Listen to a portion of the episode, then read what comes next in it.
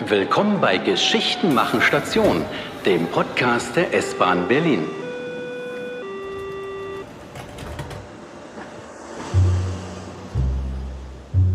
Auf unserer Reise durch die Vergangenheit erfahrt ihr heute, wie eine der größten Erfindungen in Berlin entstand, der Computer. 1,20 Meter sind sie breit, 2,20 Meter hoch. Drei Schaltschränke stehen im Berliner Technikmuseum, nicht weit vom S-Bahnhof Anhalter Bahnhof. Hinter ihren Glastüren tausende himmelblaue Bauteile. Vor ihnen steht ein dunkles Bedienpult mit Knöpfen und Lampen. Wer im Vorübergehen einen Blick auf die drei Schaltschränke wirft, denkt so an irgendeine Maschine, nichts Spektakuläres. Wer jedoch genauer hinschaut, kann die vielleicht größte Erfindung Berlins entdecken. Vielleicht eine der größten Erfindungen überhaupt. Der Name der Maschine lautet Z3. Sie ist ein Nachbau des ersten Computers der Welt. Gebaut wurde dieser Computer 1941 in Berlin. Erfunden hat ihn Konrad Zuse. Sein Sohn Professor Horst Zuse erinnert sich. Er war im Bauingenieurwesen und musste rechnen ohne Ende und das hat ihn genervt. Und da hat er sich gesagt, das muss sich ändern. Er hat eine Com Computerkonstruktion gefunden, die auch heute noch gilt. Außer die Quantencomputer, das ist eine ganz neue Generation, folgt jetzt aber erst. Er hat es gemacht, er hat es konstruiert. Und der Punkt ist, er hat sie gebaut. Er hat nicht nur Papiere geschrieben, er hat sich hingesetzt und hat sie gebaut. Das wirklich Verrückte ist, dass auch heute alle noch, alle Computer nach seinem Prinzip arbeiten. Und das ist das Verrückte. Und das, das ist, fasziniert mich auch. Horst Zuse ist so fasziniert, dass er 2008 beschließt, die Maschine nachzubauen. Denn das Original von 1941 gibt es längst nicht mehr. Es wurde im Krieg zerstört. Die Baupläne für die geniale Erfindung existieren noch, aber Horst Zuse steht vor einer Mammutaufgabe, obwohl er selbst Informatiker ist.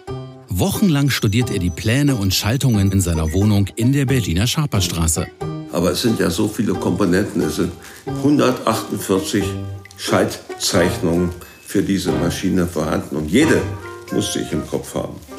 Dann geht es in der Schaperstraße los mit dem Bau. Ich musste jedes Relais und jeden Draht und mit Lötkolben und Schraubenzieher da installieren. Also ich sag mal so 30.000 Drähte habe ich da wirklich verdrahtet und ich musste es verstehen. Ich habe zu Hause gesessen und habe mir das angeguckt und gesagt, Donnerwetter. Das ist eine so geniale Konstruktion, die der gemacht hat. Zwei Jahre später ist es endlich soweit. Die Z3 ist fast fertig. Sie kann umziehen. Von Zuses Altbauwohnung in das Technikmuseum.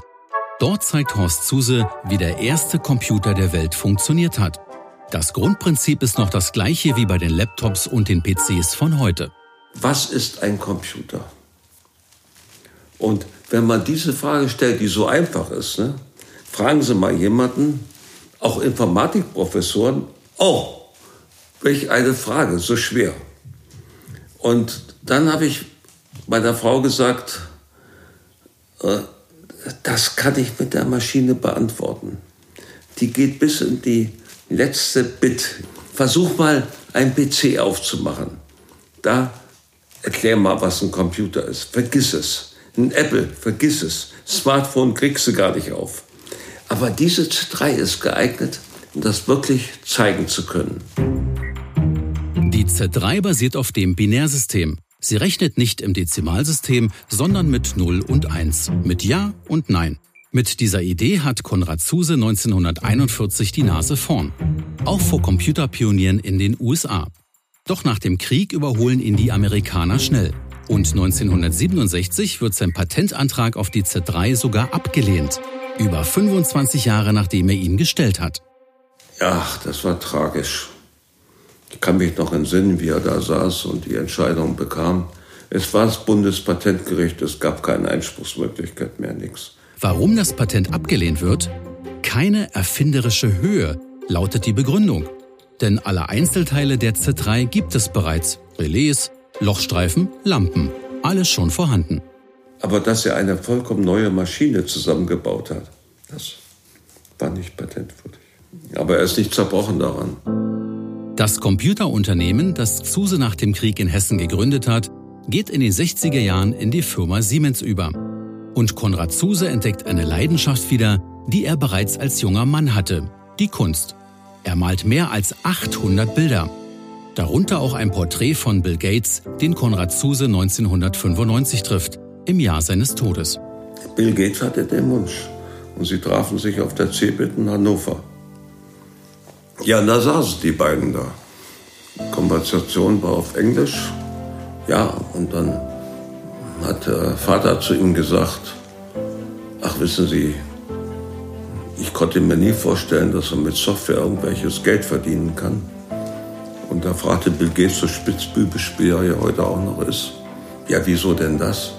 Und da sagte mein Vater, ach wissen Sie, meine Kunden haben argumentiert, wenn man eine Waschmaschine kauft, ist die Bedienungseinleitung auch kostenlos.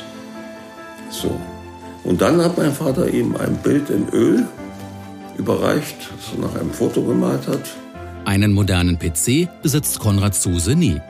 Er fand seine eigenen Computer viel schöner als die, die PCs, die auf den Markt kamen. Die Firma Siemens hat ihm mal einen damals noch 20.000 D-Mark teuren Computer geschenkt. Das war ja damals noch